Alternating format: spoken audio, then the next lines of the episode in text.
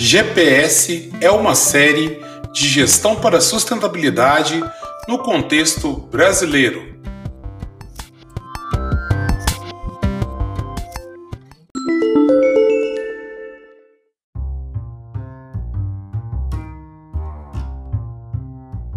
Bem, meus caros ouvintes e alunos, estamos para esse segundo episódio né, sobre recursos hídricos dentro dessa nossa série GPS Gestão para a Sustentabilidade, onde teremos o quadro Se Liga nos Termos dos Recursos Hídricos e teremos também no nossa conversa com quem entende o engenheiro Bernardo Monteiro explorando bem esse tema precioso a nós que é a água. Fique conosco.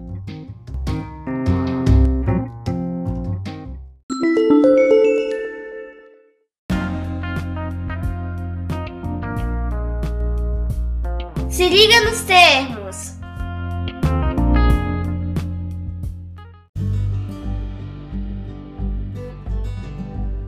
Curso d'água ou fluxo de água é quando um corpo de água fluente se move por meio de rios, córregos, riachos, regatos, ribeiros, ribeirões, entre outros tipos e tamanhos de fluxo de água e envolve a ideia de pequena parcela de porção de água que seja fluente, afluente, nome dado ao curso d'água quando ele deságua ou desemboca em um rio maior ou lago.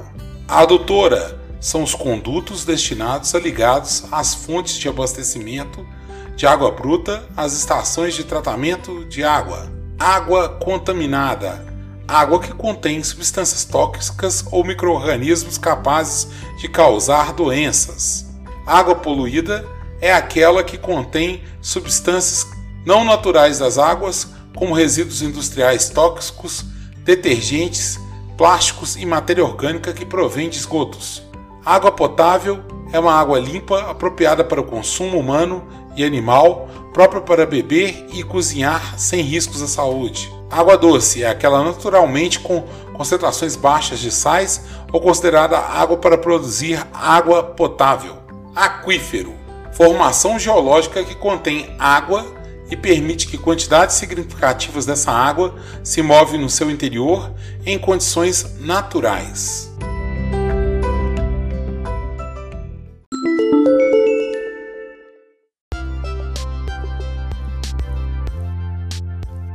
Conversa com quem entende.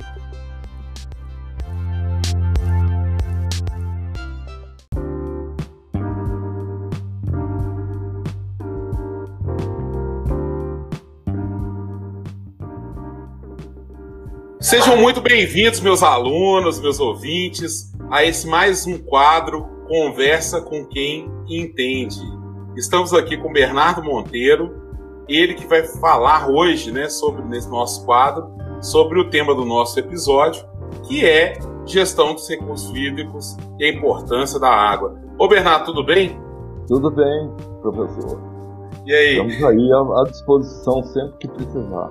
Legal. Ô Bernardo, como eu já tinha te explicado anteriormente, uhum. e a gente está desenvolvendo essa, esse novo formato que a gente validou, você até fez uma participaçãozinha em outro quadro, é, em outro quadro, né, em outra disciplina, né?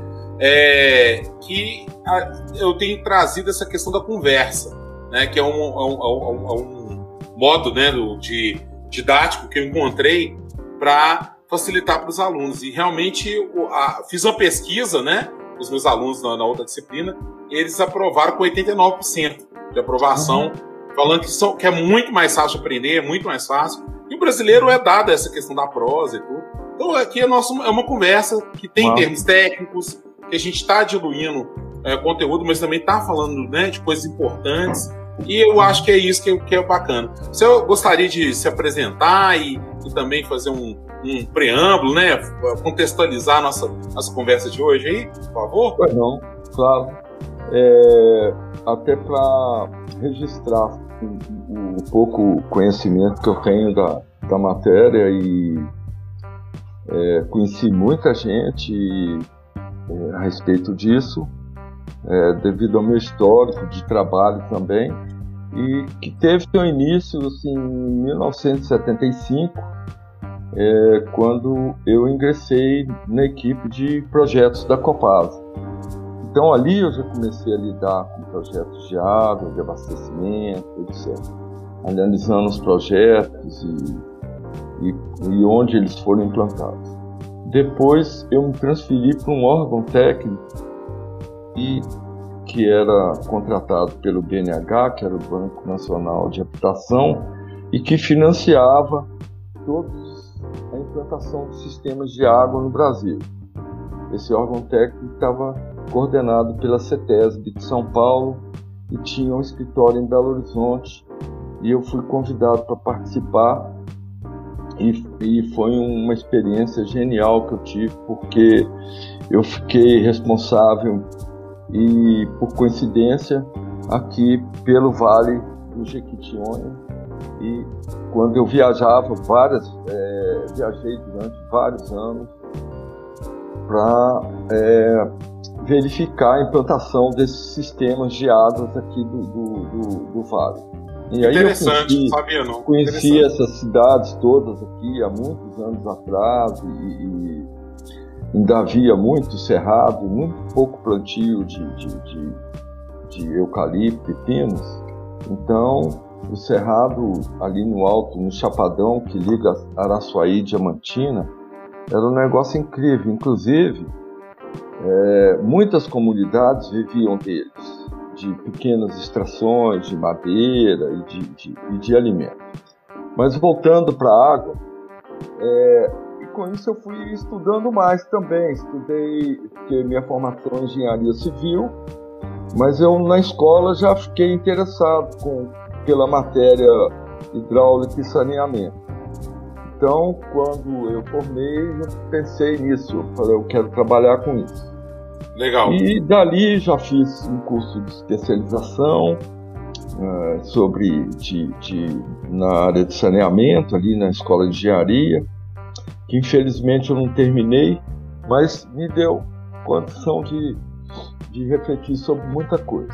E posteriormente fiz um, um mestrado também no mesmo setor da engenharia, engenharia de saneamento, é, mesmo terminando tardiamente, né, eu é, consegui realizar um trabalho que eu, que eu achei muito interessante, não só para mim, que eu gostei muito de fazer, mas que eu acredito que é uma coisa que está é, sendo feita em vários países e até mesmo no Brasil que Legal. A minha, a minha dissertação foi sobre revitalização de cursos d'água em meio urbano. Em vez de canalizar, em vez de tampar o, o, vamos dizer, jogar o lixo para debaixo do, do, tapete, né, que geralmente é feito assim. É, esse trabalho é, com noção de, de, de de um engenheiro alemão da Bavária, Walter Binder, que fez várias experiências na Alemanha. E eu acredito nisso. E uma das prioridades desse trabalho seria tirar os esgotos dos, dos rios, todos os esgotos, 100%, e é, replantio recuperação das margens e áreas de nascente recarga. Mas é isso aí, é só para dar uma contextualização assim da minha experiência. Legal. E, e, é nisso que eu me fundamento aí nesse sentido para responder algumas coisas aí que eu possa ajudar. Isso. É, você gostaria de fazer para a gente agora, né? Você fez essa apresentação e eu estava te sugerindo fazer uhum. esse preâmbulo em relação à questão da, das águas, né? A água, né? Eu, eu, é... fiz, eu fiz umas anotações uhum. aqui, você vai me permitir eu também ler? Sim, pois, pois sim. Porque tem umas coisas muito interessantes. Primeiro, uhum. eu considerando a água como um elemento da natureza. Legal. Ela, ela não está à nossa mercê, a nossa servir, ser, é, a nossa servidão, vamos dizer assim. Sim. Ela já existia antes do ser humano. A água, ela é historicamente no planeta, ela veio antes do ser humano. E se ela não existisse, nós não estaríamos aqui e não haveria atmosfera. Sim. A atmosfera terrestre ela está. Inclusive somos 80% de água, né? Justamente. Uhum. É, aí tem vários, é, é, tem esses itens aqui, inclusive, muito Aham. interessantes sobre isso, que eu vou falar rapidinho. Legal. Mas o- a atmosfera, vamos voltar para ela. Porque Uhum. existe uma força eletromagnética que hoje em dia, pelas pesquisas, é, a gente já cons- consegue entender mais por que, que existe a força da, gravi- da gravidade. Né? É, essas elas são in- induzidas pelo magma, que é uma energia constante dentro do planeta, né? no interior do planeta. E ele causa essas, essas é, energias é que, é, que compõem, é, que, que faz com que exista uma atmosfera. E essa atmosfera, existem vários é, é, tipos de, de, de argumentação, até os 30 quilômetros mais ou menos de altura, ela tem um peso, ela tem um peso de água, né? Mas existe outros dados até de 300 quilômetros. Eu acho que aí já ultrapassa assim o, o- o meu, vamos dizer, o meu pensamento, a minha, a minha reflexão sobre a coisa. Mas de qualquer forma ela está aí e ela representa é, o porquê que existe água no planeta por causa das forças gravitacionais, né? Dessa, dessa atração eletromagnética que vem do núcleo do planeta e da presença de água. Senão não existiria nada disso. Esse planeta seria provavelmente apenas área e é, areia e rochas. E não teria mais nada que isso. Talvez um, um grande é, meteoro circulando pela Via Láctea. Então a água que nos trouxe aqui, ela é muito mais importante e ela pode existir sem os seres humanos. E os seres humanos não Isso. podem existir sem ela. Isso. Não Beleza. tô, não tô querendo dramatizar a coisa não, mas é importante para a gente se colocar no nosso devido lugar. Claro. Né? A gente não é dono do planeta Terra. Nós estamos aqui para conviver com ele e, e sobrevivermos juntos. Né? É, e aqui um dado muito interessante, dos gases que existem na atmosfera, não vou ficar falando muito sobre isso, mas o, o gás, é, o vapor de água, ele representa apenas 4% do, da atmosfera. Uhum. Então, existe o, ne- o, né, o nitrogênio, o argônio, o oxigênio, né, e outros gases, né, são 9 ou 12 gases, mais ou menos, que existe o CO2, etc., metano. E esses gases é, que compõem a atmosfera, né? É, a- a- além disso, temos a água do mar, né? E temos também as águas superficiais e as águas subterrâneas, que fazem parte do planeta. E tudo isso é, está aqui é, à nossa disposição, se bem usarmos, se bem e sabermos usar com, com, com enfim, com Sabedoria. com sabedoria e, Uhum. e sem egoísmos Isso. é, né? Bom, eu queria falar aqui sobre. Você falou da água no corpo, né? Uma criança de dois anos, ela tem quase 80% de água no corpo, né? A minha idade assim já é menos. Eu já estou gastando menos água que vocês, viu? Estou com 58, 60% de água no corpo. Nossa. Mas enfim, olha só que interessante. É, A primeira represa foi criada no planeta, no... em Memphis, né? É, pelo pelo o, o, o, o rei na época lá no, no Egito, né? Chamava faraó, né? Menes que ele chamava.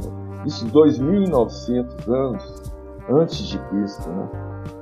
E eu tenho só dois dados aqui que eu achei muito interessantes do- da antiguidade, Sim. que Aristóteles já falava da água de chuva, dos lençóis freáticos, Sim. sabe? E, e da. é, como, como regular isso, como usar isso de uma forma é, é, inteligente. E Platão também, que ele fala sobre os aspectos qualitativos, necessidade, necessidade, olha só, de disciplinar o uso. Inclusive ele, ele, ele, ele propõe algumas formas de penalização para quem não sabia usar água. Oh, olha que interessante. Isso há 400 Já política pública de água, né? Já na Grécia. De Cristo, né? Aí depois vieram outras datas importantes, em 1388, a lei que proíbe ah, o lançamento de excrementos e lixos e detritos em fossas, rios e outras águas, né? É, isso na Alemanha. E em 1500 o sistema de abastecimento de água também na Baviera. 1764 aí vem a máquina a vapor e aí a água contribuindo para para a Revolução Industrial, que, que, que, ocorre logo depois. Em 1829, a primeira estação de tratamento de água em Londres. Isso também é importante. Você vê que já 200 anos atrás, quase, mais de 200, né? E na França, também mais ou menos nessa época, é, a punição pela poluição já sai a primeira lei, né? E envenenamento das águas e dos peixes. 1833, a, Lei Britânica de Controle da Poluição, e 1854, que é um grande feito de Dr. John Snow, que ele descobre que as doenças são transmitidas pela água e não pelo ar naquela, naquele momento que era a é, principal vetor. É, o principal vetor vinha pela água porque as pessoas usavam a, todo tipo de água. O esgoto caía diretamente no rio e o pessoal usava aquele, aquela água, sabe? E daí para frente foi é, desenvolvendo. E no Brasil, muito interessante, em 1800, 1934, tá? 1934, gente. Isso já vão quase 100 anos primeiro Código das Águas, decreto 24.643 de julho de 34, tá? E que já determina vários, vários é, artigos sobre o uso, sobre a proteção, como usar, quem tem direito, quem não tem, como as larguras para proteção da, da mata ciliar. Isso é foi na lei... época do Império. Pensa bem, e aí foi uma. Não, 1934. Ah, 34, 1934. tá, é, já era república. 1900, é. Eu, eu, eu, errei, eu errei aqui, botei 834, foi 1934. E, mas foi uma água, uma lei mais voltada para a questão energética, do uso energético. Tanto que ela foi renovada depois e atualmente é... Isso aí Getúlio Vargas, mais ou menos. Isso, foi Getúlio Vargas, ah. na época dele. É, foi mais voltado, e Juarez estava, aquela turma ali. Né? Era mais uhum. voltado uhum. para a questão do uso energético da água. Seria é, uma forma de é, barragens, etc. E nessa época foram, eram construídas várias pequenas estações de, de é, barragens para energia elétrica, inclusive em Minas Gerais foram construídas várias pelos britânicos para é, abastecer de energia elétrica as minerações que eles vinham buscar aqui as nossas riquezas. Né? Infelizmente, é, de uma forma, eu acho que não adequada no sentido do, da, da nossa posição como brasileiro. Né? Eu acho que não deveria ser dessa forma. Mas em todo caso fizeram muitas estações de, de energia. Uhum. Aí logo agora, recentemente, em 97, uma lei muito importante é a lei 9433, tá? De agosto de 97, que é a Política Nacional dos Recursos Hídricos. E que cria nesse momento o Sistema Nacional de Gerenciamento dos Recursos Hídricos, Aí vem a Agência, a Agência Nacional de Águas, que é a ANA, né? E em Minas Gerais é criado o IGAN. Ah, o IGAN. Grupo né, Mineiro de Gestão das Águas. É, isso aí alguns e... alunos devem, devem conhecer mais, ou falar mais do IGAN. Essa lei por causa vale do pai, né? Vale a pena tem... dar uma lei de, dar uma lida geral, tá? Por causa de, de, de restrições de uso e penalidades e, e o direito à água, que é o mais importante também. Isso.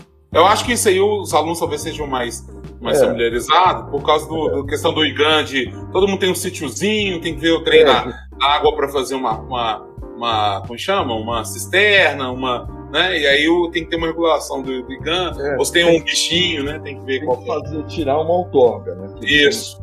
Essa palavra outorga é desde 1934. Olha, já existia na primeira lei lá. Uhum. E em Minas Gerais, muito interessante, a lei florestal, tá? De 2013. Ó, oh, recente, hein? Oito anos. Essa lei, ela é, é uma lei que. É, olha só, o artigo 8 dessa lei é muito interessante.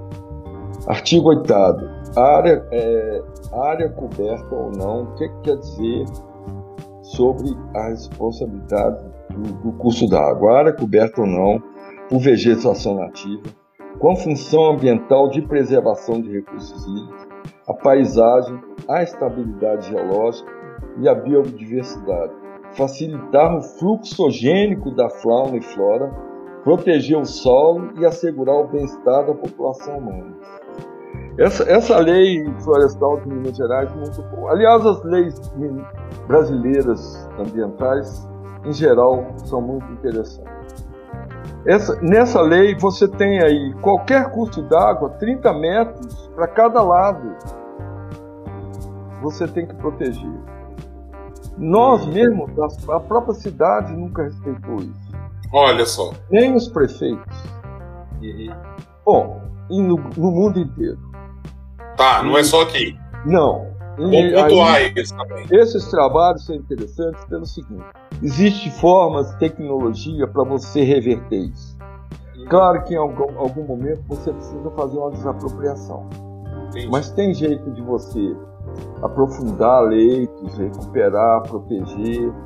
E se um leito d'água passa dentro de uma cidade, atravessa uma avenida por baixo, aí sim é, você pode canalizar e deve canalizar, porque tem, é, teriam as obras de proteção contra enchentes.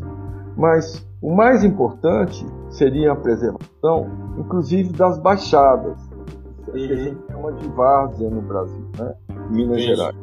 As várzeas elas são importantes porque o rio sobe, ele precisa subir, porque as águas são muitas. Uhum. Principalmente se a bacia é muito grande, muita declividade e depois uma baixada. Então as várzeas também deveriam ser protegidas. Tem fotos do, do Ribeirão Arrudas, não sei se vocês conhecem, em Belo Horizonte, antes da canalização dele uhum. e antes da ocupação das suas margens, as várzeas eram aproveitadas. Na época do estio, o pessoal plantava feijão e milho. Olha que interessante. Interessante mesmo. E os burricos, os cavalinhos e tudo ficavam ali pastando as vaquinhas. Legal. Aí quando, quando vinham as águas, as águas enchiam, traziam todos os sedimentos, fertilizavam aquele solo de novo, que depois haveria outros plantios que seriam plantios mais perenes, né? Que esses plantios temporários. Bom, aproveitando essa deixa, a importância dos rios para o planeta. Outra importância fundamental. Eles é que levam alimento para as costas brasileiras, para todas as costas, para os oceanos. Uma faixa grande dos oceanos, ela é, é vamos dizer, que alimenta todo o oceano. Todo alimento que existe no oceano vem das faixas litorâneas, que uhum. são alimentados de sais, matéria orgânica, etc, etc pelos rios que caem também nos mangues que deviam ser super protegidos, que são áreas importantíssimas para manutenção da vida no oceano. Biodiversidade. E mais a importância dos rios e da água doce para é, os oceanos. Né? tudo ligado: atmosfera, rios, mares, águas subterrâneas, está tudo ligado. Né? Você começa, e aí vamos voltar lá para a necessidade aqui da pauta. Desculpa, esse preâmbulo foi um pouquinho comprido. Tá? Não, tranquilo, tranquilo. Mas aí você fala sobre. Não é um assunto que eu é, me, poderia me aprofundar sobre ele. Qual o assunto tá? você deu travado? O ativo água. É, eu fiz uma pequena, uma pequena pesquisa e tem artigos muito interessantes sobre isso, que é, eles inclusive chamam, tem um que chama o, o novo ouro a água, né? E aí eu lembro sobre a luta que existe no Brasil pela Amazônia, pelo aquífero Guarani, né? E lembrar que o Cerrado Mineiro e Goiano são dois ecossistemas importantíssimos para a manutenção dos rios no Brasil. Oh, interessante. Eles, eles são quase a caixa d'água. Todo mundo fala de Amazônia, fala de aquífero Guarani, Rio Grande, Rio Paraná, Paraíba. Por causa do volume, né? Por causa do volume, eles estão ali aparentemente, né? É, e volume Mas, aparente, né? Um volume aparente. E a, a, o Cerrado, é, eu diria, seria a nossa atmosfera, seria a nossa sabe, manutenção de muita água. É, isso é interessante, interessante. É. E então, isso hoje, é, isso hoje, esse ativo é essa questão. Hoje, no mundo, quem tem poder sobre a água, o Brasil é um dos países que tem mais água doce no planeta.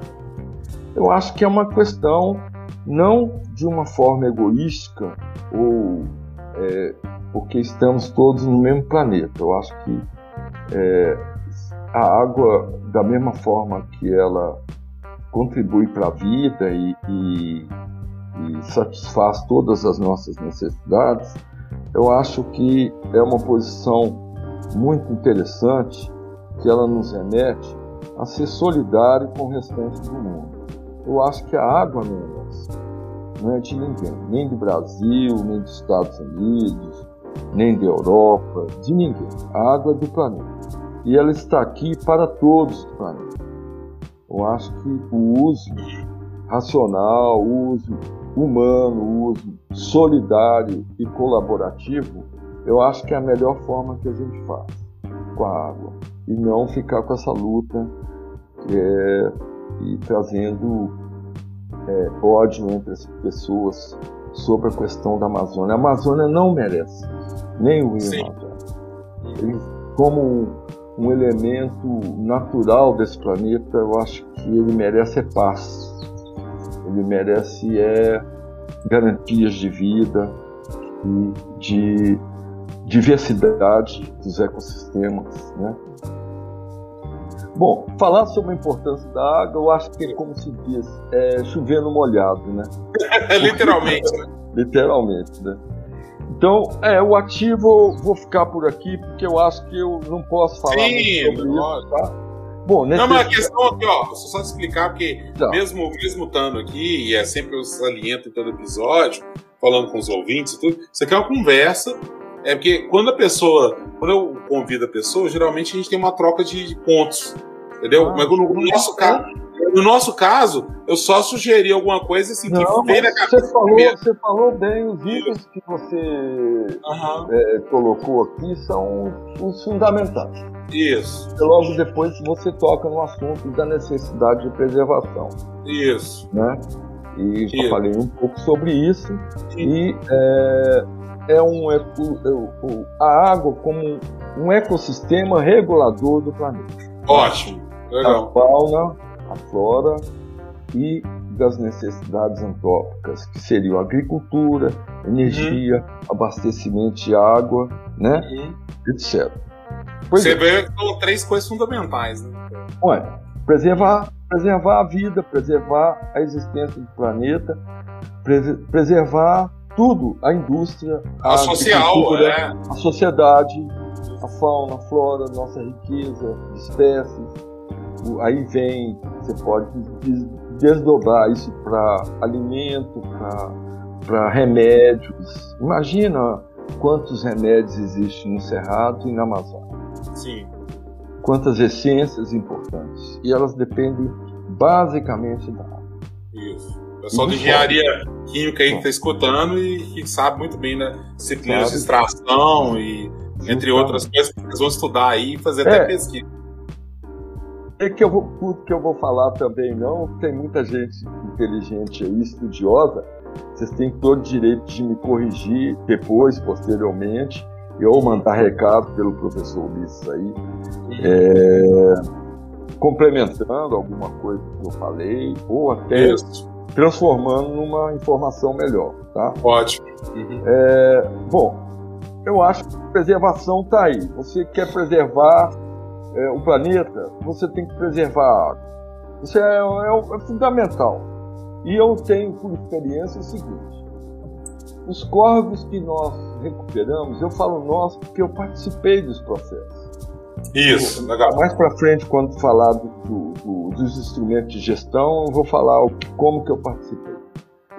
É, se você recupera um córrego de uma comunidade que passa dentro da cidade, ali por alguns bairros, até cair no outro rio maior, que depois vai cair no outro rio maior, que depois vai cair no oceano, é, essas comunidades que você recupera os córregos, eu posso falar isso com tranquilidade, sem exagero nenhum.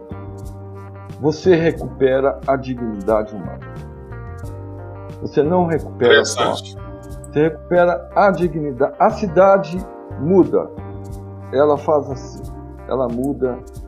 Dá uma vida, né? É. Eu diria do vinho para a água. Porque a pessoa fala da água para o vinho, fala do vinho para a água. Boa, boa, vou tragar da água. Porque, ah, cara, é tudo. Eu, nossa, a gente participou de coisas em Belo Horizonte assim que da, da dona, teve uma dona, a história dela é genial. Ela abraçou o córrego. Ninguém podia nem chegar perto do córrego. Porque ela, ela já ficava lá do portão, ela era aposentada. Né? Ela ficava com a vassourinha dela lá no portão, qualquer coisa, ela saía correndo atrás da pessoa, não pode jogar lixo aí não e tal, sabe? Olha que ótimo. Guardiã ah, do carro. Genial. Aí os peixes voltaram, os peixes Pessoal. voltaram porque a gente descobriu que os, as ovas, os ovinhos de peixe, eles ficam anos e anos. Olha que interessante. Embutidos nas rochas, nos, nos pequenos. Aí, quando, conforme o professor Freitas da Ecologia, que foi para mim um, um dos maiores professores que eu já tive na vida, na área de meio ambiente, não só como professor, mas como ser humano. Não sei se ele está vivo e professor Freitas da Ecologia da Universidade Federal de Minas Gerais. Uma pessoa, uma pessoa assim, é, eu acho, sabe, que se tiver anjo na Terra, ele era um deles. Ele veio só para ajudar. E professor Freitas ele falava: com três cheias você recupera um rio. Isto é, o rio está lá todo poluído, cheio de esgotos, a vegetação toda é, depauperada, queimada, retirado tudo, é, né, assoreamento de todo tipo. Vem uma primeira cheia, depois que você tira os esgotos e protege as margens, né, o mínimo possível, da forma mais inteligente, sem, sem brigar com, com agricultura, sem brigar com colonos, com plantadores, com propriedades, conscientizando as pessoas. Isso aí é um trabalho que eu ajudei a fazer isso lá também em Belo Horizonte. É, você, com três cheias, você recupera um rio. Três anos. Lavou, depois lavou de novo, na terceira já começa a aparecer os, os insetos, os louva-deuses, que são muito exigentes, as baratinhas, os, a, a, a, fauna, que é aquela fauna que fica no fundo do rio, né? Que eu me esqueci. Que é uma. Inclusive, ela é muito importante você pesquisar a qualidade. Microflora? Hein? Microflora? É uma microfauna, ela fica, ela fica no, no lodo, fica no uhum. ela ali, aquele, aquele material é importantíssimo para falar sobre a qualidade do rio. Aí volta tudo, volta peixe, volta tudo, entendeu? E, e isso volta a, a relação. Olha só que interessante. Isso é importante que depois a gente pode só entrar no Rio Grande aqui em Diamantina. Né? Ah, sem dúvida. Depois a gente entra aí no Rio Grande. Mas o, o em Belo Horizonte, uma outra coisa que a gente reparou. As casas antigamente, principalmente nos bairros mais afastados da, da cidade nobre, é, que a cidade nobre desconheceu totalmente a escola.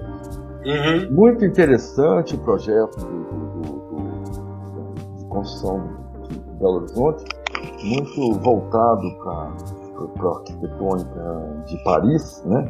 Isso. E ali os engenheiros é, fizeram uma coisa bonita, mas não respeitaram as linhas dos córregos, tanto que já desde o início já havia algumas canalizações ali na rua São Paulo, lá embaixo, né? Aquele canal aberto, que era muito bonito até por sinal. Tá, é porque eu tô aqui um pouquinho. é que tá pegando é. o microfone. É, eu que tô. Tranquilo, tá ótimo. Acostumada, né? Mas aí o que, que acontece? Outra pessoa é... vai ser dar um grito eles, no microfone. Eles isso. Mas a, a, a, a população, porque Belo Horizonte, ela foi feita para o, o, o, após a Avenida do Contorno eram pequenas chácaras. Uhum. A ideia era muito interessante, inclusive de abastecer de alimentos a cidade. Então um plantava frutas, outro tinha horta, tudo isso persiste até hoje. É muito Sim. interessante, sabe? Mas enfim, e aí a cidade foi crescendo, claro, no sentido de contágio, no sentido aqui de baixo também. E existiam sempre os pequenos que a gente chamaria aqui de distritos, né? Como tem Curralinho e tal, essa turma. E essa turma, é, as casas eram voltadas para cursos d'água. As casas eram construídas de frente para o curso d'água. Tinha uma via de acesso, o curso d'água logo na frente e a casa. Uhum. Quando, quando, veio a água da Copasa, que não vamos falar que foi ruim, uhum. que diminuiu a mortalidade infantil, tá? Uhum. É água tratada dentro de casa, gerou um conforto. Mas uhum. o que fez? Aumentou o esgoto. Isso, poluição. Eles tinham que ter feito o abastecimento de água junto com o sistema de esgoto. Uhum. Os tratamentos. Para onde que foram os esgotos? Nos rios, infelizmente. Os cursos d'água, os talvegs, etc, etc. Resultado, as casas começaram a ser construídas com os fundos para os cursos d'água. Quer dizer, inverteu até a construção. Inverteu até assim, a rejeição, né? Uhum, do curso d'água. Ah, o curso d'água é um lugar sabe? Indesejado. Insalubre, indesejado. Quer dizer, nós começamos a indesejar o que existe de mais importante no planeta. Sim. Mais importante que nós. Uhum. Temos que considerar isso. Nós uhum. viemos depois e só viemos por causa dela. Uhum. Se ela não existisse, nós não estaríamos aqui conversando. Nem essa tecnologia toda existiria. Encerramos essa primeira parte do nosso bate-papo com o engenheiro Bernardo Monteiro e espero vocês no próximo episódio para darmos continuidade a essa conversa.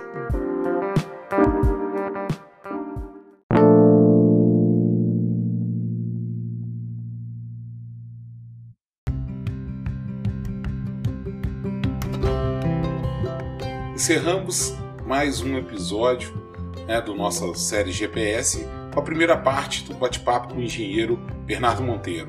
Se você gostou desse tema e quer saber mais, fique ligado na segunda parte, que será no próximo episódio, e nela também teremos algumas dicas em relação a recursos hídricos. Até lá!